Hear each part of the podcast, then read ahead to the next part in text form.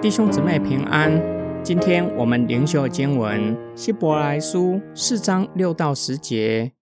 既然这安息还留着，要让一些人进去，但那些以前听过福音的人，因为不顺从，不得进去，所以神就在定一个日子，就是过了很久以后，借着大卫所说的今天，就像前面引用过的。如果你们今天听从他的声音，就不要硬着心。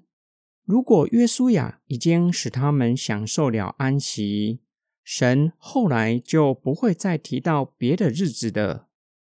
这样看来，为了神的子民，必定另外有一个安息日的安息保留下来，因为那进入神安息的人，就歇了自己的工作。好像神歇了自己的工作一样。作者表明，假如约书亚和以色列人进去的是上帝的安息，神就不会在很久以后再提到另一个安息日。由此可见，他们并没有进入神的安息。作者从神的安息还留着让一些人进去，作为论述的开始。因为旷野漂流的人曾听过福音，因为不顺从神，不得进入。由此可见，安息的应许还没有成就。由于这缘故，上帝另外再定一个日子。作者引用大卫的诗诗篇九十五篇，论述他的观点。这首诗警告百姓，悖逆的后果就是不能够进入神的安息。作者认为大卫所说的应许尚未成就，是未来将要发生的事，于是向百姓发出邀请。作者认为大卫所说的安息，并不是进入迦南的安息。假如是的话，上帝就不会借着大卫的口说到另一个安息。这样看来，必定另外有一个安息日的安息为神的子民存留，也就是神的安息。神完成创造的工作之后，歇了一切的工作。作者成名，基督的工作超越摩西，并且超越约书亚。主耶稣基督完成的救恩，是要带领相信的人进入神的安息。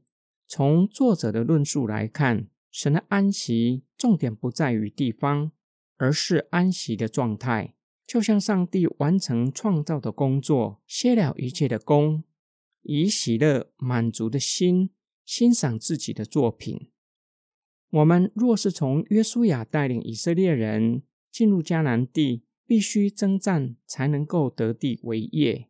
然而以色列人并没有将迦南人完全赶出去，部分迦南地。还在迦南人的手里，可以稍微明白为什么约书亚并没有带领以色列人进入安息，并且从立位记来看，除了每周的安息日，还有赎罪日也称为安息日。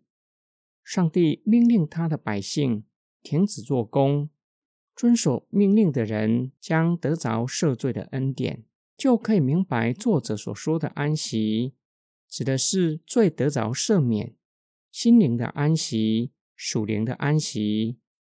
今天经文的默想跟祷告，我们生活在不停工作的时代，即使周休二日，依然忙碌的不得了，连休息的日子都排满了行程。虽然不见得忙着赚钱的工作，让自己的身体和心灵都无法进入安息。读神学院的时候，老师挑战我们：即使周一要考试，主日从实习教会回来之后，不要马上去读书，而是好好的休息，或是跟好朋友聚一聚。我们除了每天忙个不停，同时认为需要做很多的善事，才能够积功德，将来才可以上天堂。说实在的。若是我们深思过去和将来可能犯的罪，并且和自己所能够做的善事相比，真的可以功过相抵吗？真的可以补偿吗？就像用刀子在皮肤上留下伤痕，真的可以恢复到没有任何的伤痕吗？对人造成的伤害，真的可以补偿吗？上帝为我们预备的救恩，真正的补赎，不是要我们做什么，而是要我们来到主耶稣的面前，承认自己的罪过，承认我们无能为力。无法做什么补赎犯下的罪过，唯有相信耶稣基督为我们所成就的救赎恩典，我们的罪才能够被赦免，良心上的亏欠才能够真正除去，甚至才有可能真正补偿对人的伤害。我们一起来祷告，爱我们的天父上帝，你知道我们的心会懊悔，会面对罪的追讨。特别是孤独的时候，感谢你为我们预备了安息，使我们良心上的亏欠可以被除去，就是借着主耶稣基督的宝血洗净我们的良心，停止罪的追讨。